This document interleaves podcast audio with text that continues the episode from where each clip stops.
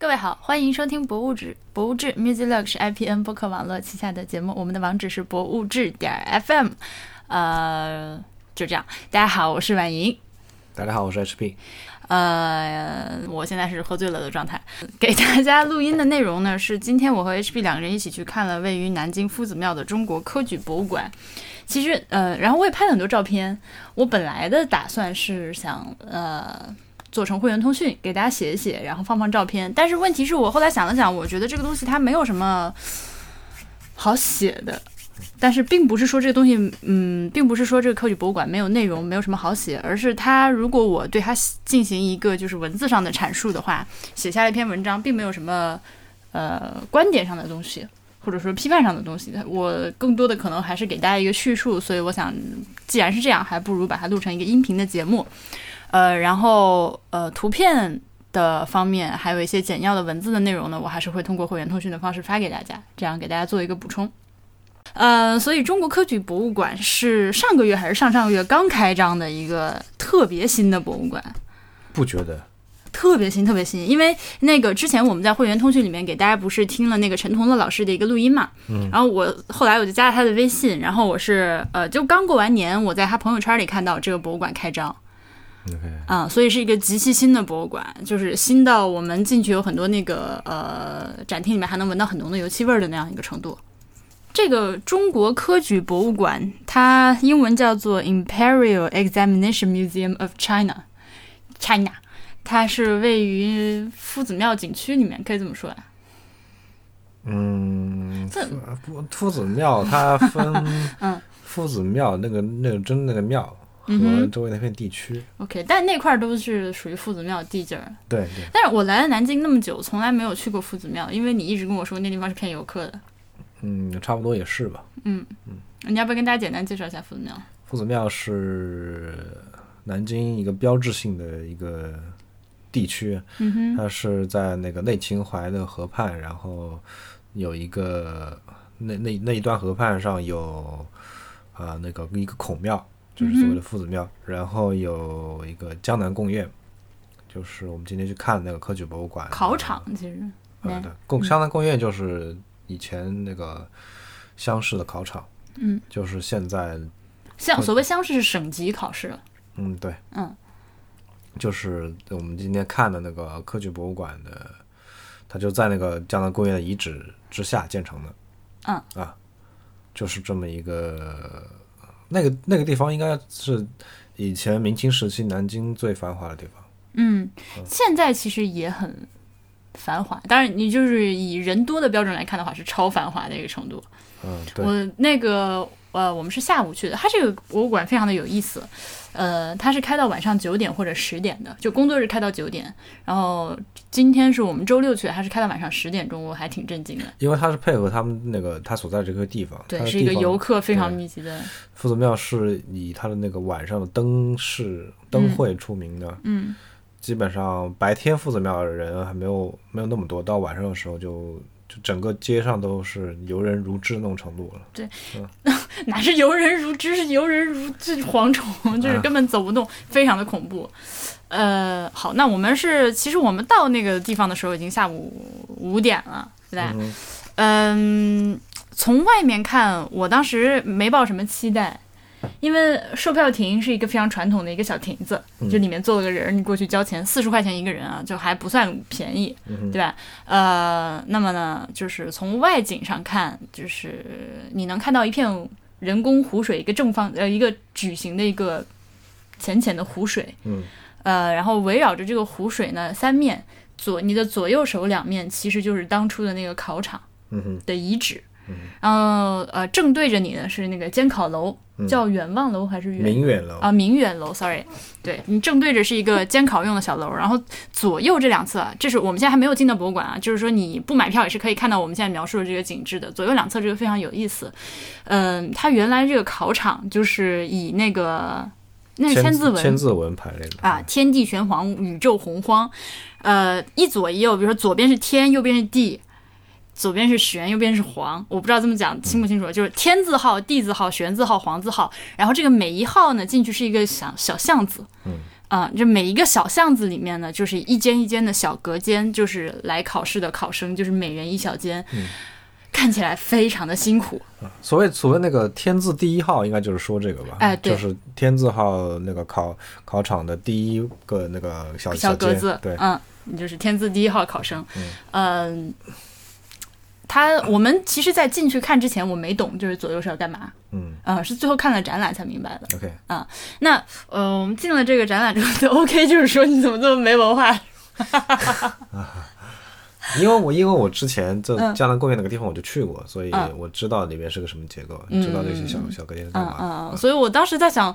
哇，搞个气氛，要不要搞得这么努力？左边给我弄千字文，倒是可以说说他之前是什么样子。嗯，那之前啥样？江南贡院那个地方，它之前是只有呃地面上那个明远楼，嗯以及明远楼后面那小小的一一个一进的一个小院子，嗯，那个是在那个是之前的所谓江南公园的遗址，也是可以进去参观的。嗯，然后面前那片湖水的地地区呢，嗯是之前呃一个非常脏乱脏乱差的一个小商品市场。，OK，所以你现在看到之前的非常干净整洁的湖水，以及两边那个现就是新修的那个白墙黑瓦的建筑，都是全部拆除之后重新建的。OK，嗯，那个因为我我在我还在我我我在南京上大学的时候，那个地方就是小商品市场，而且非常脏、脏乱差，是那种嗯十年前，嗯，对，差不多是这个十年前的水平吧。然后，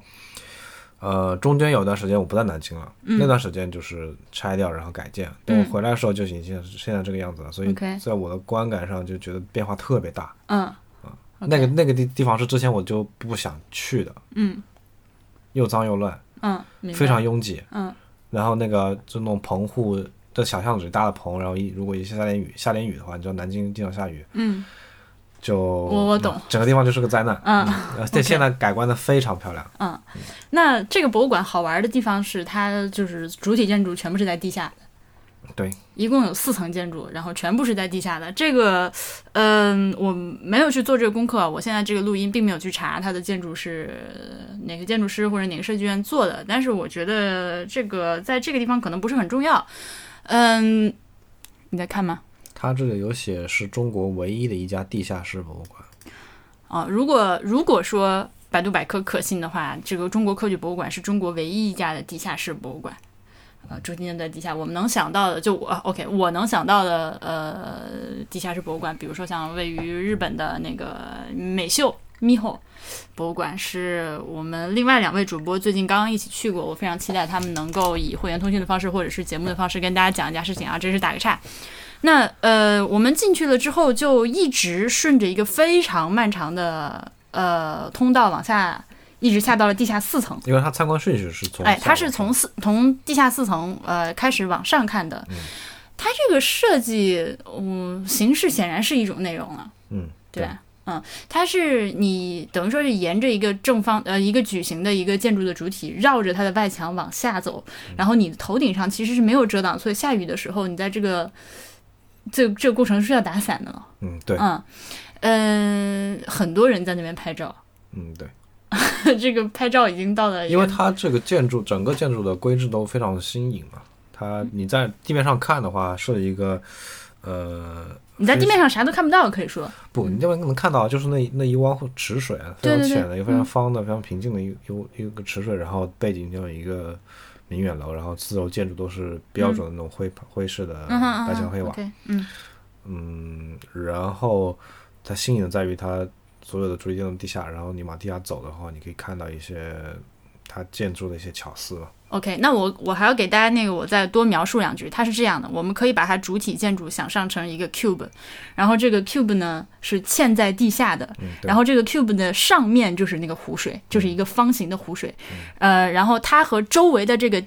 就地层吧，中间有一个狭长的一个切口，像像一个方形的蛋糕，四面被切了一周，有一个狭长的一个四层楼高的一个一个窄窄的一个通道，然后我们参观者下去的这个通道，其实就是沿着这个刀口的这个小小的断面。盘旋着走下去，然后你走下去的过程中，就左手边一直是一个就是青瓦垒成的一个 texture 一个墙，然后右手边是一个呃竹简竹简呃横截面的，呃，越到下面才是竹简。就你刚下去的时候，右手边是那个沙砾状，然后有很多方形的小窗户，嗯，它两层，啊，对，你可以透过窗户看到里面的竹简。嗯，它有非常非常多就是形式上的表达，然后但是也是挺美的，所以很多人在那边疯狂的拍照，嗯就已经你走两步就要给人让一让的那种程度。对，我们走到这个下了四层，终于走到大厅了之后就，大厅很一般，我觉得。你你等我想我想说一下，嗯你你喜欢这种审美吗？就是我我我我能我觉得 too much。我我我把这种审美归结成一种中国的新古典主义。呃，是是，就王树那种东西？对，它你万一我们查完之后，等一下建筑师真的是王树，就搞笑了。应该不是，我觉得嗯嗯，我它是我感觉他是在这种建筑的形制和这个嗯装饰的都是从那个传统的古典里找灵感，但是他并不、嗯并不是按照传统的那种规制来造的。对，嗯，对我感觉这种，它而且这种建筑现在挺流行的。是你能看到很多古典的元素，就色彩的搭配，还有刚刚我说那些青砖，然后地地砖、这竹子、木材的这种运用，对，非常的多。嗯对，就所谓的我感觉是中国的新古典主义。嗯，我我觉得是一个好的现象。对，就是至少就是因为中国在向传统建筑中找元素的这个这件事情，终于进化到了，终于进化到了让大家走，终于让嗯。进化到了让大家走出了那个往什么建筑上都加一个大盖顶的那个程那那一步了，对，嗯。开始去提炼这些古典主义中的元素，然后嗯。是它的元素并不是我它并不拘泥于那些瓦砾状的那个材质建那个材墙面材质，嗯。还有那个竹简那种材质，它我能感觉到它在这个建筑里的，嗯，元素是那种徽派建筑，就是直线条，嗯墙壁的直线条，嗯，以及非常就是不管是颜色还是线线条啊，都是非常素的。对对对，那种很淡素的搭配，对是的。我这这个地方，他他把这个建筑用在这个地方，也跟他这个建筑位于的地理位置非常的吻合。秦淮河畔，对，虽然说南南京现在是江苏的省呃省会，但是它在历史上一直是嗯徽州跟苏南这这片地方的一个所谓文书嘛，嗯。在那个呃夫子庙秦淮那个文庙前面有一个牌坊“天下文书嗯”，它其实是就是属于这个长江中下游南岸这片地方的一个嗯文化中心的这么一个机构。嗯。然后它在这个地方就刚好，这个建筑就在这个地方，刚好嗯就是表达了这一层含义。嗯嗯嗯，它除了这些之外，还有其他很多的细节都在反映，其实，对吧？比如说我们刚刚说那个竹简的这个设计，就是这个是，嗯，就是你在下那个漫长的甬道的过程中，一直有开的窗小窗，可以你可以透过窗户，它就在 tease 你这件事情。然后真正下到地下四层，就是经过安检进了博物馆之后，你会看到自己面前有一个 竹简的深渊，嗯。呃，就是它围绕着真正的主体建筑一个方形的四面上是用那个无数的竹简的横截面做了一个外墙。不是竹简，是那个所谓的呃竹简卷成那种卷。对对，就卷那个卷儿的横截面，就一个一个圆形。对，你可以再想象一下，你嗯在那种三国电影里看到那个军师拿起一卷那个竹竹竹简，然后把它摊开，嗯对，读上面文字，嗯，就是那种东西，把它卷起来，然后大头一头朝外。对，然后堆成一面墙。万卷书吧，它肯定是取这个意思。是的，对嗯，就非常的明显，就是一般的游客都可以一眼看出来它是要干嘛。嗯但是因为它是一个地下的，然后就向外向下切的非常深、非常细细的一个一线天的那种一个东西，所以你，嗯，我是觉得有点压抑了。嗯，对，啊，有一种那种 中国历代的文人身上背负的巨型的这种负、这种历史的负担、文化的负担之类那种感觉。反正我觉得可能，所以我会觉得整个就是这种你刚刚说的那种新中式的这些建筑元素，在这个里面可能稍过了一点。嗯哼，啊，就至少从外部的，就是我们还正式进入展览之前的这个过程，我觉得可能稍过了一点。嗯哼，嗯，啊，总的来说挺好的。啊。我我还挺喜欢这个建筑。那就呃，终于走走走走到四层，就开始下到那个，到了最下面这一层的时候，呃，我会觉得它有一些景观设计上的努力。我们这到到那个 B 四之后看到是一个什么呃文字墙嘛？对对，我看到那个文字墙，这就怎么这里也有一个，啊，就是观复博物馆的，就跟那个观复博物馆那个很像，但是观复博物馆那个就是就一整面墙上面大概都是五厘米乘五厘米大小的一个一个的字啊，啊，那个我们当时正好旁边有个导游，那个导游说这面墙上有十万个字，就是象征着那个中国历史上呃十万个进士，对，十万个进士，然后我我就小小翻了一下白眼，但 是我没仔细看那墙上写的啥，但是并不是什么生僻字了，呃，然后再往里面走的话，它中间有一个设置叫做魁星点斗，嗯，嗯，那个，你那是整个 cube 最最正中下方对对对对对对对的一个装置吧，可以说。呃，我觉得你从这种东西，就这个这个时候我们还没有开始正式看展览啊，但是你可以感受到这个策展人，就是做这个呃展览设计的人，他肯定是去国外看了很多东西的，然后也是很愿意做一些新的东西的，但是完成度上可还是欠了一点，嗯，我是有这种感觉。我我觉得是，嗯他那个里面，它那个那个区域是个这样的，就是它三一面开口，三面都是大书柜，嗯，里面摆了中国摆了那个非常多的古典那个典籍，嗯，各种各样的书，当然是复制品了，嗯，嗯，对，然后就主要是给你营造一个这种典籍的环绕的氛围。对，对，然后典籍氛围这这张书架上方是一个四面的 LED 大屏幕，嗯，上面放了一呃一一个完整的动画故事，是一个状元从去复考一直到考中一直到还乡这么一个四幅的一个小动画，嗯，然后再顶上是星辰，一个对那个向上凸起的一个穹顶，嗯然后上面有很多小灯做的那个星辰状的那种嗯，景观。我我没有理解他这个是要干什么。就魁星点斗啊，他自己给起的那个名字，就是因为文曲星啊，什么你要考试，你就要去拜那个星星啊，就是会。呃，人的这个这个一个人的命运和这个天上的天象是有关系。反正古代就是考考科举会有这种，他可能是上来之后先把调子起高一点，我们以一个这种嗯文化上的这个神，甚至有一点神话上的东西来开始这个故事嘛。我我没有感觉到他这个这调子是吧这不这几个装装置的组合阐释这个意思哎。哦，这样吗？对啊，我我看那个书柜，我第一眼望上去，我以为它是那个博物馆商店。哦，这样吗？啊，心疼。对，然后我走近了看，发现是各种典籍，我觉得嗯可能是一个观众休息区给你展示，就是然后墙上是用这个典籍的装饰的，因为没想到他因为它那个休真的是有内容。那个那个那个区域里面很多沙发，嗯嗯嗯，然后再往上看，突然就发现那个 LED 屏亮了，其实是有展示内容的。然后那个内容，我觉得跟它的主旨没有什么关联。反正这个地方看的我莫名其妙。嗯嗯嗯，好吧，那就是这个倒数第四，我们在看之前就是看了这个之外，还有一个小电影儿。它续听做的非常的漫长，你发现没？它其实就是、呃地下四层，就是我们下了一个深深的电梯，然后电梯旁边墙上十万字，下面还有牌坊什么。看了这个小电影儿之后，看了我们刚说的魁星点斗之外，还有一个小电影儿，哇，那个小电影儿简直了！它是呃从早上十点钟开始放第一场，每隔半点儿放一次，一场大概十分钟左右这个长度。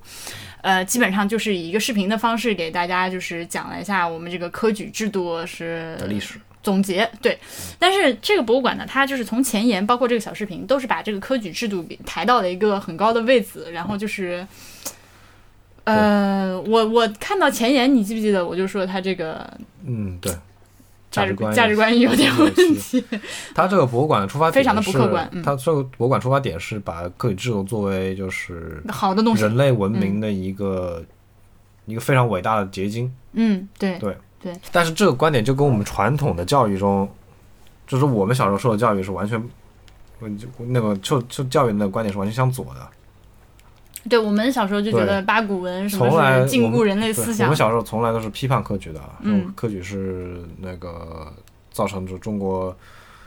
这个社社会文化上全面落后的一个罪魁祸首。嗯嗯嗯，他甚至在前言里面有把这个科举当就是说成什么中国的第五大发明，什么影响到全世界是吧？就包括后来他在展览上的一个叙事。让我来看一下他这个视频里面都怎么说的啊！我现在在疯狂的往前倒这个视频。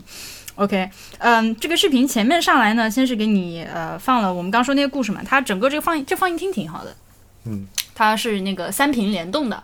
呃，主屏幕在主呃就正对着你的这个屏幕，其实是一个假全息，嗯嗯呃在讲主故事，然后两边呢就跟那个 PPT 的那个辅助资料一样，就随时给你跳出一些相关的资料。这个片子做的还行，我觉得。对，完成度非常高。对那可是到了后来呢，你就开始画风画风出现了变化。他就说那个呃，科举世界第五大被誉为是呃中国第五大发明，然后什么那个最后出了那个 PPT 式的字幕，科举影响世界，科举改变中国，科举成就南京。我就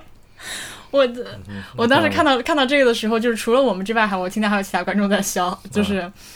就是他在一个非常新闻联播开场的一个画面上，用一个新闻联播开场的字体来打这三句口号式的标语。对，然后就啊，好吧，既然你这么说，那我就姑且听着。就看完这个小片子，就终于开始参观就是正儿八经的嗯展厅。这样，嗯，这个博物馆的人意外的多，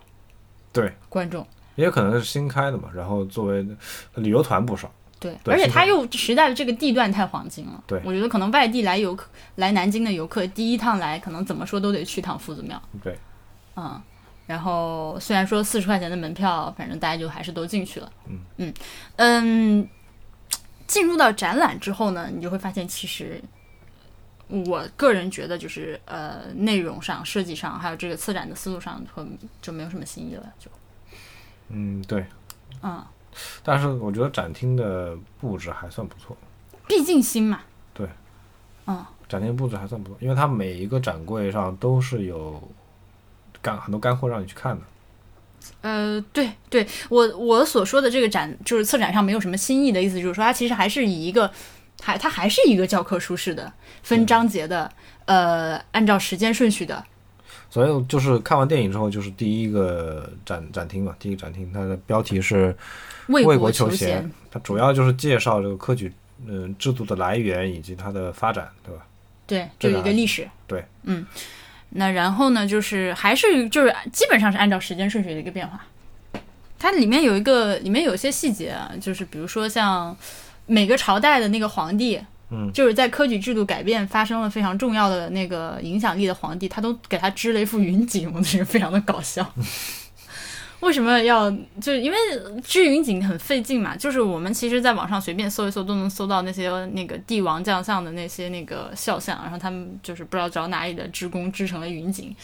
呃，对展览我觉得没有起到任何的作用。嗯哼，有很多东西，这个地方这个地方有很多东西，就是呃，我们很多，因为你看古代的电视剧里面有很多关于科考的情节和场景，啊，对这个地方我觉得它就意义在于它给你介绍了很多科举里的概念，啊，对对对，有些你不知道，基本概念。对你只知道个名词，不知道它是什么东西的，他就都给你讲清楚了。哎，没错，这样那，我们比如说在电视剧里面看到的大家说的一些东西，哎，我在这儿终于就是看到的这个实物哦，这个东西是这样的，或者说这个呃程序是这么进行的，考试要做这些东西啊。比如说我印象比较深刻的是，呃，《红楼梦》里面不是曾经就是到了后半段的时候要给那个贾蓉谋一个职位嘛，然后他爹就贾珍就跟他说，你赶紧去拿红纸写份履历来。嗯是给贾蓉吗？我记错了，大家原谅我。那我们就是我今天第一次在这个博物馆里面看到了啊，这个拿红纸写的履历，履历长啥样，就是你过去的那个 C 位长啥样。对，嗯，它会有这样的一些内容，所以还是很详实的。我在后来那个观众留言簿上看到有人抱怨说里面真东西不多，但是我觉得这个不重要，这个不是重点，我觉得。对完全不是重点。嗯，它很多复制品，但是最后给你能把这个事情讲清楚。它不是一个陈列文物的一个嗯博物馆没错它它是一一个讲述这么一个制度的博物馆。对呃，那从这个厅里面，我还有一个比较深的印象的槽点，就是它的那个标题字体。啊，对，你记得吗？它非常的诡异，它那个标题字体呢，就是细的宋体，嗯，啊，具体是什么字体我不能一眼看出来，反正就是比较细的宋体。那细的宋体呢，嗯，它可能一个字大小，呃，就是能有个十公分边长，正方形啊，十公分边长，但它伸出来了五六公分长，嗯，它是做成一个立体字。对立体字。那么它这个展柜里面又有一个从上向下打的灯，这个灯一打，你就看不懂这个字，你就看不见这个字在写什么，它阴影非常的厚，然后我不明白为什么当初会做这么一个设计选择。对，啊，又贵，这个立体字很贵啊，所以就 anyways 这个，然后这个这个槽点就贯穿整个博物馆。啊，对，这个每一个展展柜里面的那个标题字都是用这个做的。嗯，就是很诡异。嗯，这个可能是我觉得设计师欠考虑吧，设计师最后做这个视觉效果的时候可能欠考虑。嗯，那它整个就是展柜的布置是非常平衡和利用非常的好的。嗯嗯，它基本上是呃整个这个展厅它是围绕着那个方形的 cube 的外缘一圈儿一个细长条儿的一个展厅。那它那个展柜都是嗯比较大的，可能就是两米五到三米大的一个正方形的一个墙面，整个就是呃它利用率非常的高。呃，你站在他的面前，就是往下看也有信息，然后你正面这个墙上信息基本上也是满的。然后这个墙上呢，也不是单调的文字，它是呃，它是文字说明牌、实物和讲解，还有图画，呃，夹杂着一起出现在这你的正面墙面上，所以非常的丰富，让你看下来不会觉得呃无聊无聊。对，嗯、这个而而且就是橱窗和橱窗之间会夹杂一些视频上的东西。嗯还有一些小游戏，啊，他那个小游戏有个小游戏挺逗的，他是讲那个呃清朝吧，对吧？嗯呃，你来参加考试，就是为了防止你冒充别的地区的考生。嗯，你要有个保人，对，你要有个保人，而且还要就是那个监考人员会听你的口音来确定你是不是嗯那个地区的。对对对对对，比如说你可能就跟我们今天一样嘛，你你一个就是湖北的同学跑到北京去考试，那就随随便便上清华的这种，那就，呃，那就会有一个老师来听一下你说两句话，我听听你的普通话什么程度。就是那呃，他那有个小游戏，就是你点一个播放，然后他就跟你说一句话，然后你选这是以下哪个口音，反正挺无聊的，但是又有点好玩，之类这种设置啊，嗯，就是会确实会 engage 到参观者。啊，说起来，它这个呃屏那个展厅展柜之间的这个屏幕啊，嗯它整个整个博物馆里的那个视视觉动画都是统一风格的，除了一个、除了一个动画片以外，嗯，你说哪个？有一个那个二 D 动画片，你记得吗？就是在某个展厅出口位置，就是讲那个海瑞的。我没有没啊，我记得记得记得，想起来了，除了那个那个是是现，因为那是现成的老资料。OK，嗯，除了那个以外，其他的都是那个水墨三 D 风格，对，对你你看出来，他显然是找了一家公司专门给这个博物，馆做了统一做的统一的视频资料，这个还做的挺用心的。真心贵，我跟你说。嗯，对，贵不贵不要紧，但是他至少在这方面用心，不是不是像那种就是啊、探索发现频道那些央视纪录片拿过来随便放一放，呃到处到处拉拉素材来凑拼的没有，它是完全是从头重新做了一个视觉效果。对，嗯，但是你要说他做的有多好，那也没有多好，有很多就是你可以明显看到，就是同样的素材反复使用，但是，呃，我的你的意思就是说他只就是专门做的，对，嗯而且是统一的，每块屏幕上视觉风格都是统一的。嗯嗯嗯，嗯，那这个地下四层，我们沿着一圈走完之后，它其实就已经把，就是照我来看啊，它已经把科举是什么，以及它这个发展演变的过程讲清楚了。对，我以为到这儿，我觉得我当时哎，为什么要让我上楼？这不就完了吗？所以说实在的，其实四层地地下四层看完之后，上面三层给我看来都有一些狗尾续貂的感觉。对，我也觉得就是最下面那层是最详实、最好的一层。对最核心的内容。对，嗯，它真正就是把中国的科举是个怎么样的东西讲清楚了，而且它也由于是一些比较客观的史料的陈列，所以并没有很多太多的一些价值观的东西在里面，就还好。嗯，就还好，然后往上走呢，就越来越，呃，像我们到了经过一个小电梯，到了地下三楼，哎，说一下说一下那个小电梯，哎它是那个单向的电梯。哎，这个博物馆是单向参观的，对，如果你说就是你从地下地下四层看完以后，你想上地下三层，然后你坐电梯上去了，没有办法下来。嗯呃，可或许有那个楼梯，但是非常难找了，我们至少在参观过程中没有看到，相关流线中是没有给你这个选项的。对你上去就上去了。对，就是你那个上楼的地方只有一个单向上的电梯。嗯，呃，这个电梯也有一些设计，但我觉得哈这个这个设计的，它是一个狭窄电梯间，然后单向电梯上去，然后这个两面的墙面上呢，就会有一些什么图像啊，什么那个喷绘的大墙面之类的，但是特别搞笑的，不知道他们在网上哪里找的素材，一些 JPEG，然后可能就是六百乘四百这种像素，然后疯狂的拉大，拉到一整面墙，然后喷出来，就觉得非常。非常的搞笑，不知道是怎么搞的，嗯，就是完成度上，在这种地方就还是露了马脚，对，嗯，呃，我们往上走到了这个第三层金榜题名，呃，呃地下三层金榜题名，然后它就是奖励场用来状元的，对。呃，也不是状元，他那个展厅做了很多那个人物塑像，以及那个周围那个墙面上做了很多那个。对他上来就我觉得这个地方的那个信息的浓度立刻降低了，嗯对，呃，上来之后就有很多那个意识流的东西，还有一些就是场景还原的东西。我们上了电梯之后，左手边一个小厅，然后那个小厅里面就是莫名其妙，反正就是讲的是一个叫传炉大典的东西，大约就是你考中之后要经过什么样手续？大概是的。就就皇帝官方举行的一个点名仪式吧，嗯，我是这么理解。但他那个厅里面没有解释传炉这个炉什么意思，我觉得对，就是一个小动画，嗯，他做了一个小动画，嗯就做这个仪式的动画，但是没有任何文字的说明。啊，有一点文字说明，它下面有，但是说的不清楚，跟没说一样啊。然后电梯的右手边就是一个巨型的大金榜，就大金榜和小金榜。然后这个大金榜就是所谓金榜题名啊这种东西，呃，大金榜就是张贴出来的，小金榜呢就是给皇帝看的。Anyways，那大家就很开心了，游客就在那个榜上面找，哎，那个，那他那个榜就是史上最后一届金榜。呃，反正两百个人左右，上面两百个名字，就是第一名啊，呃，一甲一二三名，二甲多少多少名这样，然后就是叫什么，然后哪里哪里的人，然后呢，这个时候就是呃，就是他游客们就很开心在找，哎，你看这个前前三名，哎呀，我两个都是我们长沙人，什么？我们湖南人就是从古就会念书，然后我就默默在旁边憋笑憋到死，就是。呃，好吧，我可能，但是我们也在找这件事情，所以我觉得是那个点就就其实就是这个点。啊就给大家找一找，呃，是哪里的人考，我在那看了很久，嗯。我每个每每个名字都看了，然后我在看找那个地域分布、民族分布嘛。对，那是清朝最后一届，然后首先民族分布就是非汉人只有少数那么几个，对，而且名字比较靠后。对，嗯，前面好像五十名、一百名都没有找到非汉人的，嗯。全是汉人。然后就是我发现今天的高考大省在当时也是那个科举大省，对对对。像山东、江苏、湖南这这几个省的对。名人非常非常多，对，嗯，是的，就前几名就霸榜这种。嗯，没错。像那些呃其他的呃省份就基本上什么云南、贵州就看不到了，就。对基本上看不到，嗯。广东广东有个别，嗯。广西个别，嗯，对。对，所以才还挺逗的。嗯。嗯，然后走过这个大厅之后，它会有一个比较狭长的一个展厅，是来展示就是重榜了之后会怎样，以及就是古代有一些地区有一些那个大的乡绅家庭嘛，那种家族，嗯，就是很多很多人重榜这种，呃，内容比较丰富，但是我没有什么耐心往下看就是了。嗯哼，然后走过这个部分之后，进入了一个很诡异的一个类似蜡像厅的地方，就是中国古代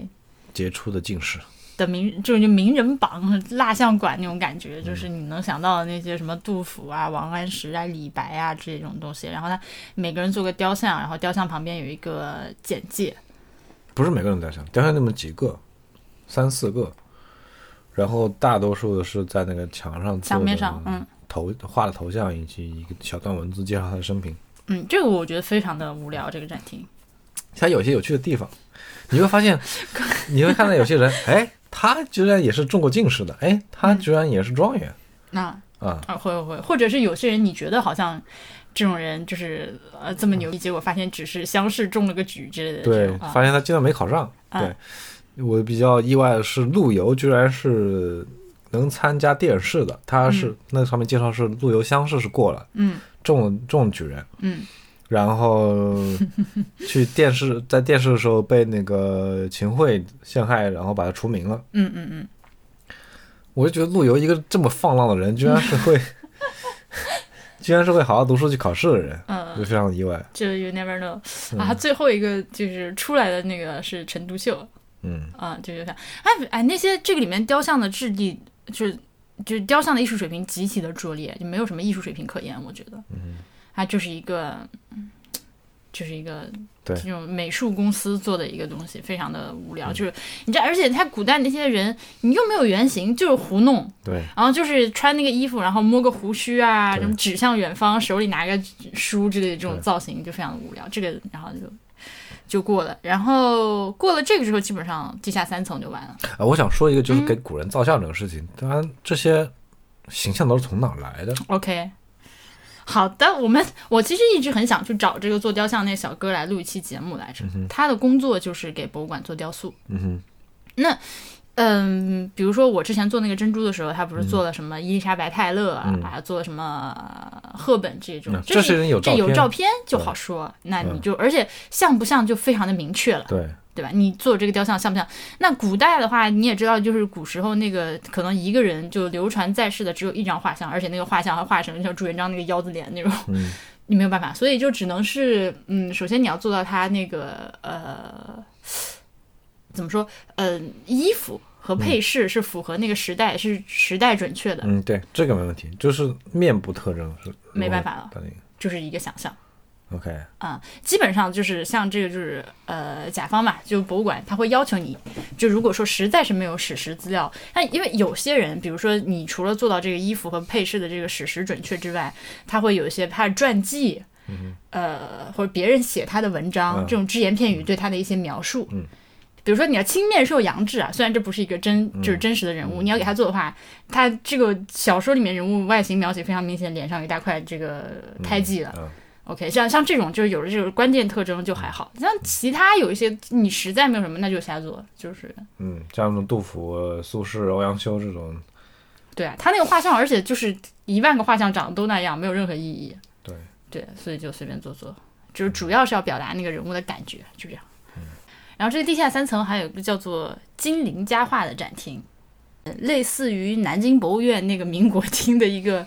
嗯，就是古代街坊的一个重重重现。对，它重现了就是江南贡院门口这就秦淮河畔这条街，对，而且呢，它也是每一个小店铺里面都在卖东西。嗯嗯嗯，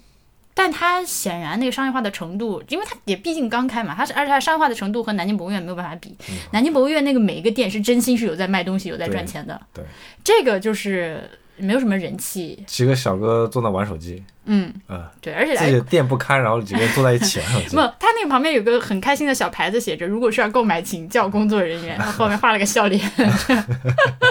是这样的一个气氛。但是我觉得还就是呃，他 有一个那个万次水写簿，然后我们俩很开心在那边写毛笔字，根本没有人管，就是没有人过来推销什么。我觉得这气氛还蛮好，你就不要管我，我爱买买，就是这样还挺好的。但是这个这个厅就是我觉得就呃。你明白我说的狗尾续貂意思？我就是嗯，So what？就就这个东西有没有真的对这个博物馆的表达没有任何的帮助？他他做这个东西能把它做得更好，但没有做好，你想要怎么把它做好？就是把那个街景就还原的更真实一点，而不是要强行植入一点这种商业元素在里面。哎，你说他有一点做得好，我我刚参观的时候跟你讲，他那个声音效果音效对对，他做了一段那个市井的那种古古代市井的那种音效，嗯，走到里面就就觉得嗯就是这个样子，你就会感觉是那。嗯就走在江南公园门口，可能那个你听到声音就是这些。嗯嗯嗯。那么看完这个呢之后，我们就继续再上到地下二层。地下二层就是已经就时，它就是时间越来越靠后了嘛，就是这个地方这层基本上是讲就是那个科举制到后来怎么样，然后怎么样，甚至一直到了毛时代的这样一个一个变化的过程。嗯，对，嗯，这是从科举晚清晚清结束的时历史往后说。它这个晚清的这个厅呢，它是这样的，它也你一上来，我们左手边看到一个林则徐，右手边一个慈禧，嗯，对吧？对，就你会感觉什么鬼？又给我来这些假人儿，就假人儿，我真的非常我够了，我受够了这个东西。但它是这样的，它和其他假人儿稍稍有一点创新的是在于，它是一个拼贴，嗯，你可以说是一个 collage。嗯，它是也是一个巴诺哈马，一个半全景的一个壁龛进去，然后有背景，然后那个背景上面有各种各样建筑的剪影，什么坚船利炮什么这些，然后有一个假人站在那儿，然后前面有一个小展柜，里面摆着一些文字的。呃史料的东西，然后这个时候你要看旁边的墙，它这个墙上呢，就是把这个展柜里面每一个东西标出了这个一二三四五号，然后每一个各是什么。嗯，可能会比我们之前看到的类似的展览更系统化一点。嗯，就是事情讲得更清楚一点。对，它其实每一个那种小的凹进去的那种展区是讲一个事件。对，对嗯，像林则徐那个，他就是讲鸦片战争这个事件；慈禧就是讲戊戌变法失败这个事件。对，比如说林则徐这个，它的标题叫“内忧外患，弊端丛生”，然后有一小段话，它就很像那个高中历史课本啊。一小段话，他说：“鸦片战争敲开了清廷长期闭关的国门，中国被迫从传统社会逐渐向近代社会过渡。以八股文为考试文体的选科举所选拔的人才，完全不足满啊、不足不能满足社会对新型实用人才的需求。”不啦不啦不啦。然后它这个就是旁边就有几个小点来给你详细的解释我这个呃小的这个壁龛的这个展厅里面每一样东西是为了干嘛。就这个这个图片我会放在我们的那个会员通讯里面，大家到时候可以去看。嗯，所以就是会比较清楚，比单纯的只是给你造个景儿更能说明问题一些。对，嗯，这是一个进阶版的假人儿，是这样。然后这个部分过了之后，就开始进入民国。呃，民国的这一段基本上，因为民国这段可能南京可可可书的东西就更多了嘛，因为当时毕竟是首首都。他，但是可能我我比较遗憾的是，我们看下来，我觉得你除非去仔细的看字，不然你也学不到什么东西啊。对，它有一点不是那么表格化和的那样一个东西。对对对，你需要就是认真的去看里面的东西，才能发掘出一点点可对。比如说，我比较喜欢它里面有一个表是，那个清代科举与民国考试院的比较。嗯，一个对比的表，然后就是比如说考试内容、考试时间、考试类别和谁可以参考，那你就可以明显的看到这个清朝和民国这是是非常大的区别。制度进步在什么地方？对啊，所以干货是有的，只是这个地方不晓得为什么可能。我觉得反而，比如说我们刚刚强调，我们刚刚说的那什么精灵佳话那种东西可以无所谓，你就把空间全部给这种这种真正该下下功夫的地方就好了。这个不会可能时间太赶，我觉得很难讲。嗯嗯，也有个一个原因是我们逛到后面逛累了。是啊，对，不太愿意细看了，脑子容量已经到快满了。嗯，然后这个民国完了之后呢，就到了这个毛时代，有一个小学课堂，这个里这个我进去之后，真心是有一个很温馨的感觉。我因为它就是那个就是两个人的小桌子嘛，就还下面带个抽斗，有小凳子，然后前面是个黑板，黑板上面是个毛的头像，什么好好学习，天天向上。呃，他这个是想做那个民国考试院制度的延伸，就是中国的高考制度，就是近代中国现代中国的高考制度。对对对对对，他这个展厅就是讲那个现代高考制度嘛。然后这个高考制度这个厅里面有个非常好玩的东西，是一个现在高考阅卷的系统的一个演示。啊，对对对。其实我们那个年代就是，呃，零六零六年的时候，已经是那个扫描电子阅卷了。对啊，呃，那现在它就是给你。我们都都只是听老师跟我们讲，现在卷子这么搞的嘛，谁也没见过那个机器、那个系统到底长什么样。那这个展厅里面它就有一个大屏幕，下面有一个扫描仪，啊，那你去触摸这个屏幕上播放，它就可以看哦，你原来试卷进去之后扫描，扫描完了之后它会什么正在加载，请等待，自动判卷，然后它还可以就是自动，嗯，它是个英文考卷嘛，它可以去识别你写的那个英文是什么单词，有什么拼写错误，主要这个全部都可以了，你就可以。还挺好玩的，就是它的识别都是自动化的，你最后一步只是人来审阅，你这个机器判的对不对就行了。嗯，对，嗯，就是毕竟这个听说了无数遍没见过的东西，第一次看到觉得很好玩。说起这个判卷的这个东西，如果在座有今年要即将参加高考的学呃同学们，嗯，写卷子字迹字迹一定要工整啊！你如果字迹不工整的话，你会导致机器识别有错误。就悲剧了，就悲剧了。就是你那那老师不会看你字己写什么，他是会对那个机器识别的结果和标准答案结果是不是一致？没错。那么呃，所以你写清楚很必很有必要。嗯。然后其次呢，填那个填空题一定要把那个 正确的答案填到它正确的空上。对。我们在看那个视频里的话他展示那个卷子是有一个悲剧的小同学，他答案其实都对了，英文那个的英文的完形填空题。嗯。然后他那个答案的位置填错了，就刚好差一格，这所有的都都错了。对，就悲剧。所以各位高考的同学们，请注意这一点，不然你真的很悲剧。对。哦，好可怕！为什么突然间说这啊？那我接着说，就是说他呃，我刚说的，就是对于这种就是电子类的展项的运用，我觉得这个博物馆做的还蛮好的。就有很多东西，它是实际的起到了说明的作用，而不是只是一个点缀性的一个声所谓的声光电。呃，那这个里面呢，就我有一个非常喜欢的展项是，呃，其实是呃地下四层的一个展厅，呃，他给你讲了这个江南贡院，你还记得吗？是一个呃立在墙面上，然后向后倾斜了大概二三十度的一个模型啊，对，它是一个江南贡院的一个平面图模型，然后就是一个实体的模型啊，但是正对着这个模型，它做了一个投影。那这个投影呢，配合旁边的讲解，就是来告诉你，然后你就可以看到，就是他讲到哪儿，这个投影哪里就亮。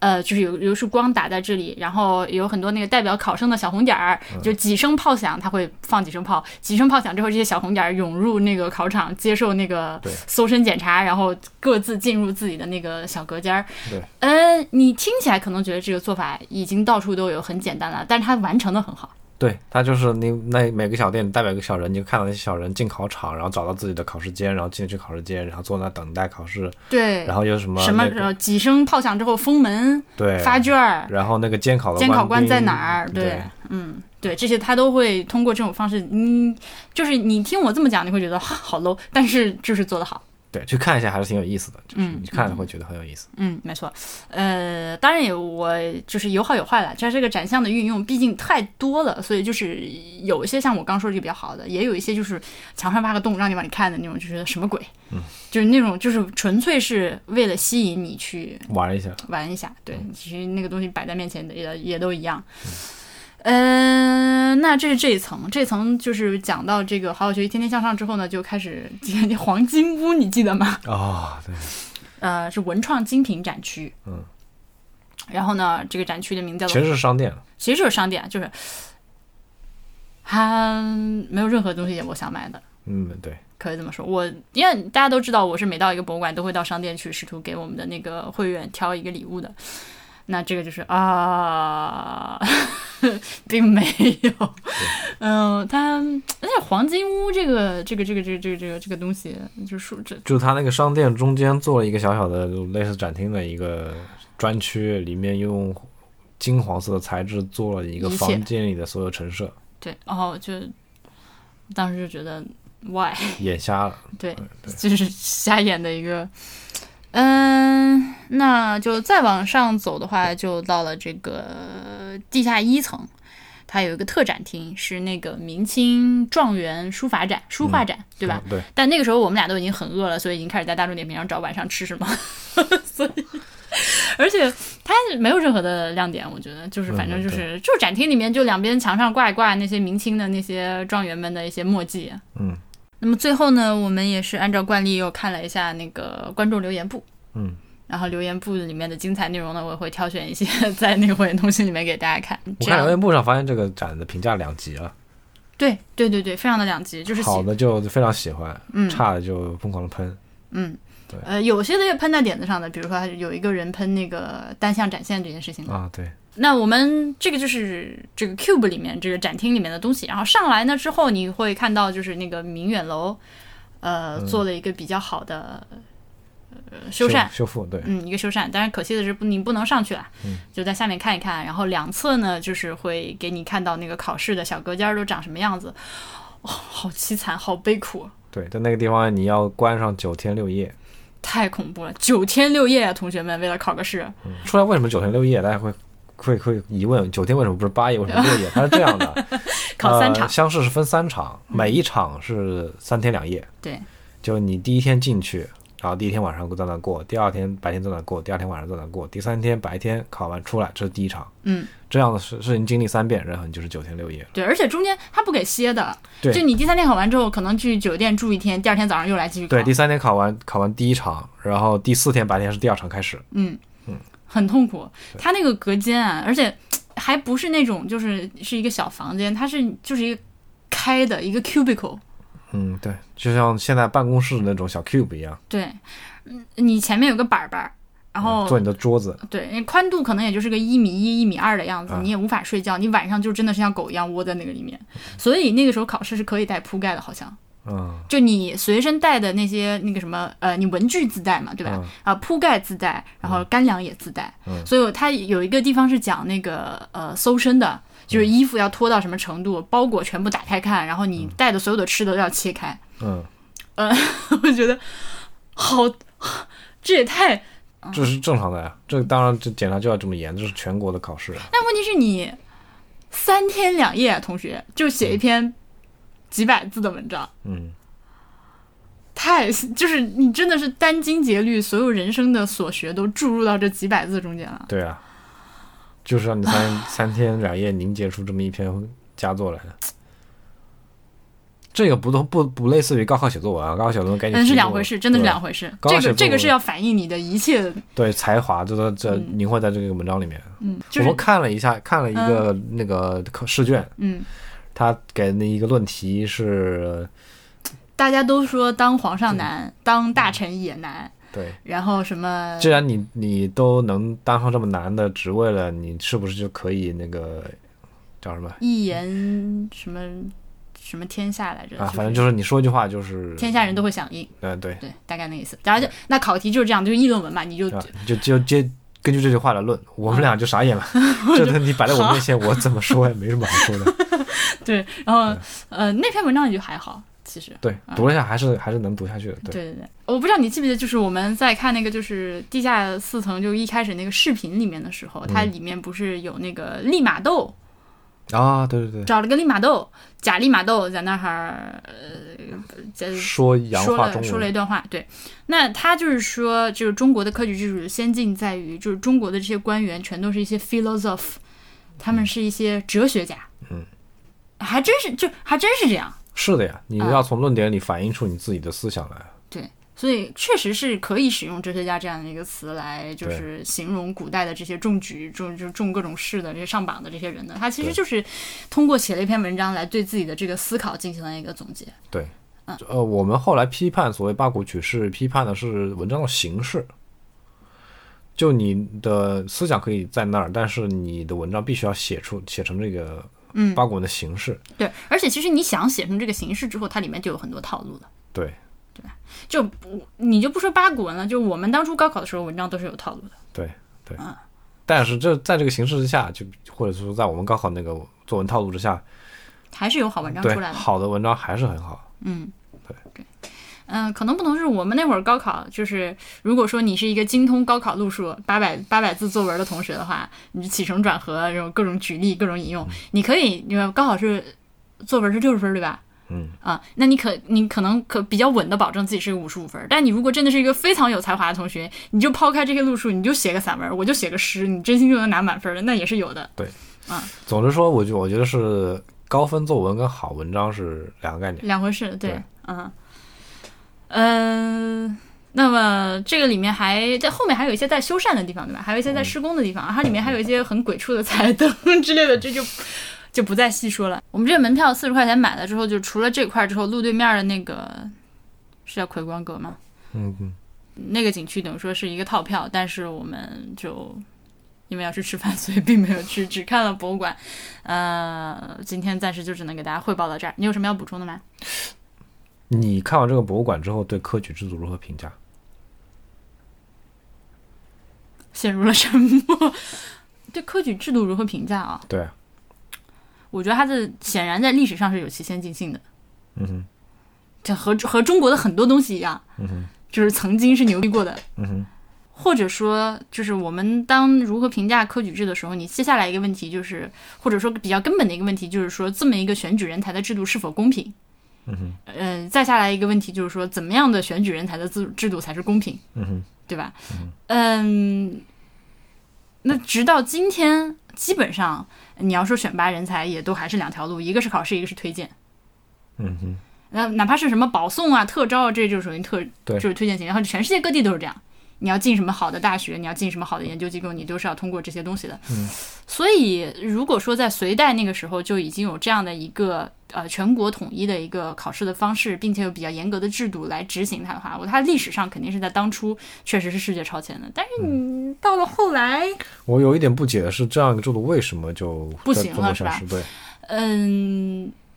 文官治国到了一个科技的时代，显然就有自己的故，就它这个弊端就越来越大。嗯哼，所以你觉得它的消，它的这个灭亡是在于文官体系，而不至于考试制度。是，嗯 OK，你同样的制度，你可以拿来考科学家呀，嗯哼对吧？嗯，就是我就是我们的理科生今天也是，呃，如果说就是套用当初的那个呃科举制度的话，我们先在自己的村里考，考完到市里考，考完到省里考，最后到国家去跟习近平一起考。实际上到呃清末的时候，科举已经开始有有一些改革新科目了。对但是他那个时候就是维新的时候，那个时期开始做这些变法，已已经来不及了嘛。嗯，就你已经整个国家都在迅速的往下垮塌，你光靠一个考试制度，已经你当时这个考试制度能对社会带来的变化已经微弱到已经没有办法了，你整个对吧？是是一个整个体系的一个垮塌。但是，呃，我就说啊，假设在一个社会稳定的情况下，然后是我们今天依然采取这种层层选拔的方式去考考理科吧，就就简单的说就这么说吧，也是可以的。我觉得并不比今天的高考就不公平到哪里去怎。么说？我觉得，嗯、科举不能跟今天高考类比，科举应该今跟今天的公务员考试。哎，是是是是是，对，是我的错，my bad。嗯，高考是一个入学资格考试，是你能去学东西了。那个公务员考试是一个入职资格考试，对对对对，是这样的，嗯对吧？所以我觉得在那套体系之下，考的考考试的考的点在于一个人的思辨的能力。嗯，所以，即便放在今天的公务员考试，他考了一些申论什么之类的，还是这些东西，其实，还是这本质上是一致的。嗯我就不理解为什么这套制度会最最后走不下去，而今天反而又重新捡起了这套制度。我觉得是我我能理解的是，因为制度层面上的操操作有问题。那个时就是在清末那个年代，你是官员更新换代的速率，以他那个需求已经远远超过了你三年三年一考的这个速率。嗯你三年给国家选拔一批人才，而且只选拔高级人才的话，是完全满足不了整个国家需求的。嗯所以你会有各种各样的新的人才人才是上升的这个渠道出现，比如说那些新式学校，嗯就留洋归国人才这等等这种。嗯所以最后是这些外部因素把科举摧垮了。，OK，那我更多的是觉得，因为科举制度它是一个官员考试的选拔体系，而且它只考所谓的 所谓打引号的哲学，嗯就是只就是只考文科生，说白了就是，那你，呃，我还是可能就是又是是我刚刚那话了，就是说它其实是造成了全民教育体系的一个一个极端的偏科，就大家一旦说上学，你学的是啥？你学的就是四书五经那些东西，没有人去学科学，哼，对。到清末那个社会已经需要就是专业技能的公务员了，对，需要你在海关里有一些能够处理这种税税费对条款的嗯公务员，需要那计量局里面能处处理一些这种嗯算术的这种公务员，嗯对吧？不再是单单需要有思辨能力的县衙，就是统管一切的县县官了。嗯对对，我觉得这个可能也是它的原因之一。嗯。对他可能就是当时是一个在一个泥沙俱下的社会里面，已经他就我刚说你已经顾不上这个东西了，就是全面性的垮塌了。对对对，所以所以也就是说，改革的成本其实是比革命成本要大的很多的。对对你还不如与其与其花心思来修修补，不如把这个大厦推倒了，重新建立一个新的制度。对，那民国时期的一那个，就是我们今天看到那个展厅，就一上来之后，它显然都是要会做一些，呃，就是和清朝那个教育非常不同的一些教育了。嗯，啊、就引入了非常多的，至少算术什么的，小朋友们就要开始学起来了，对吧？然后还有一些所谓的国文、地理、对什么 civil 之类这种就是社会课，嗯然后如何做公民这这种课都已经开始引进出来，这就是一个西化的教育了。对对对，应该说现代化的教育。嗯，对，哎，在那个年代的西化就是现代化的西化，你也没有什么太大的区别了对。嗯，嗯、那么今天我们考试，哎，对你刚说那个真的非常对，可能我我想可能不少人跟我都会有一样的这样一个想到科想到想到科举会第一反应想到高考，嗯对吧？啊、没错，HB 纠正的对，想到科举应该第一想到是公务员考试。嗯，还有一个点，还有那个展厅最后结束的一面墙，我嗯挺喜欢那面墙的。它的它的整个让你让观众看完了整个展厅之后，他给观观众其实是抛出了一个问题：嗯科举到底是应该存还是应该废？它啊最后一个墙就是，嗯的科科举的存与废。嗯存字用黑色墨写的，嗯存呃废字用红色墨写的。嗯然后它这个这这这个问题的两边就分别摆了一些很有名的历史人物，他们是支持继续科举还是支持要废掉科举的？并且有他们的 quote。对，就是他们说了什么来支持科举，说了什么来来废掉科举。你会发现从，从江南工业，江南工业是从南宋开始的，嗯那个上面的这个问题的争论就从宋朝就开始嗯有争论了。宋朝就开始讨论科举要不要要不要废掉，要不要继续。嗯这个形这个形式其实是很好的，它嗯给你看观众观众看了这些所有的史实史料之后，你自己心中去思考这个答案，就是你觉得科举制度到底是应该存续还是应该废掉，嗯。并且给了这个这么多名人的 code，嗯，是真心做了功课的。对，就是让你来参与这个讨论，参与到这个讨论里，因为你看了所有这些，你可以心里肯定肯定也有那么一两句话想要说，嗯，对，就去留言不上留言。对 嗯。就这个最后一面墙，对这个地方做的确实是蛮好的。哎，因为你说到最后一面墙，我又想起来他说那个科举影响全世界的地方就非常的扯，你还记得吗？哦，对，那个墙的背面就是一个，他做了一个小厅，就是讲这个科举制度是如何影响全世界的。OK，你要说中国的科举制度影响了日本、朝鲜、越南，我 OK，这个确实是影响到了。然后后面又还有个厅，旁边是什么鬼？是法国、英国、美国，我啊、好吧。嗯，我觉得有影响还是有，但不是像朝鲜、日本这种一脉相承的。啊，他他可能是你做这种博物馆，尤其是我们在前沿里面，你已经感受了他这个调子，你到后面你你就是可以说不可避免，他会做一个所谓的升华。对，他一定会讲我们这个东西有多牛逼，影响全世界，所以就所以我的当然我也不会说。呃，就如果这个策展人现在在我面前的话，我也不会揪这个东西不放啦。我也知道，就是可能这个本子给我来写，我最后也会来这么一笔，对吧？那没有办法，不然的话 领导不愿意。但是就这个地方挺扯淡的。嗯哼，嗯，我觉得还好呀。怎么说？我觉得现代西方的公务员考试制度，